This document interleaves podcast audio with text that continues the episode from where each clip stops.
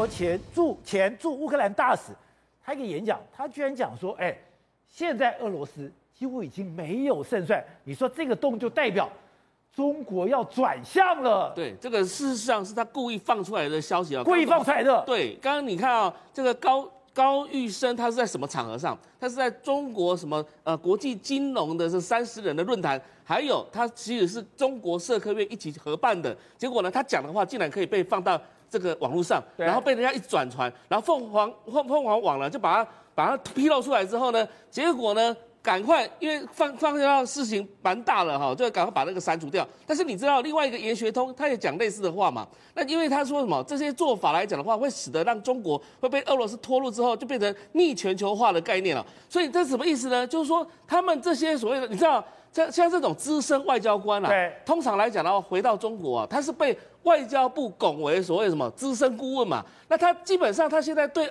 乌克兰的看法，对俄乌战争的看法，早就已经他的报告是放在习近平的桌上。对，所以他们的讲法一般来讲的话，都已经上面都知道了。只是说现在故意来讲的话，把这个事态往外放释放的这个讯息是在做什么事情？就是准备中国的外交政策准备要转向了嘛。所以你看到为什么这几天这句话就非常重要。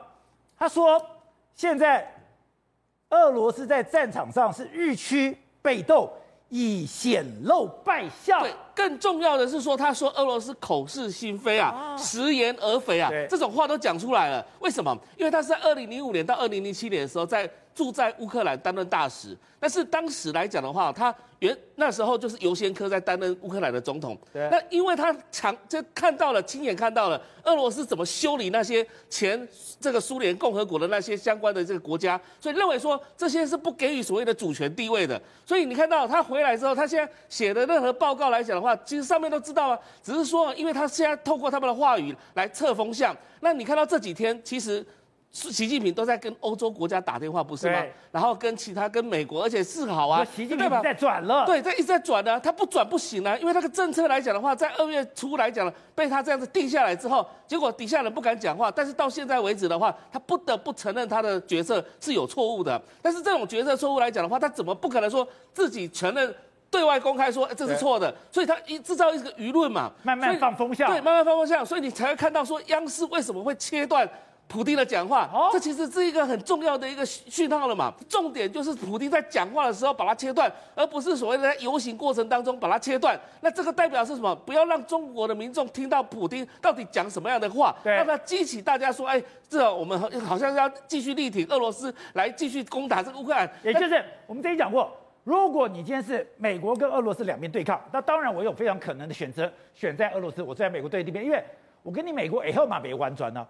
可是现在是欧洲进来了，如果我在力挺俄罗斯，我就要跟整个欧洲作对了。是啊，那代志大条。另外还有就是什么“一带一路”啊，难道不用再玩了吗？接下来他在乌克兰那些什么，比如中粮集团，全世界最大的葵花籽油的，你要出口，未来要不要重建？这些中国要不要进入？难道全部这个市场全部被美国垄断走了吗？那中国怎么办呢？所以中国他顾及到什么自己的利益？现在来讲的话，他本来跟俄罗斯之间就是利益利益为为基础的。所以今天的兄弟来讲的话啊，你已经不行了，我今天就给你割袍断义了啊！今天中国利益最优先的。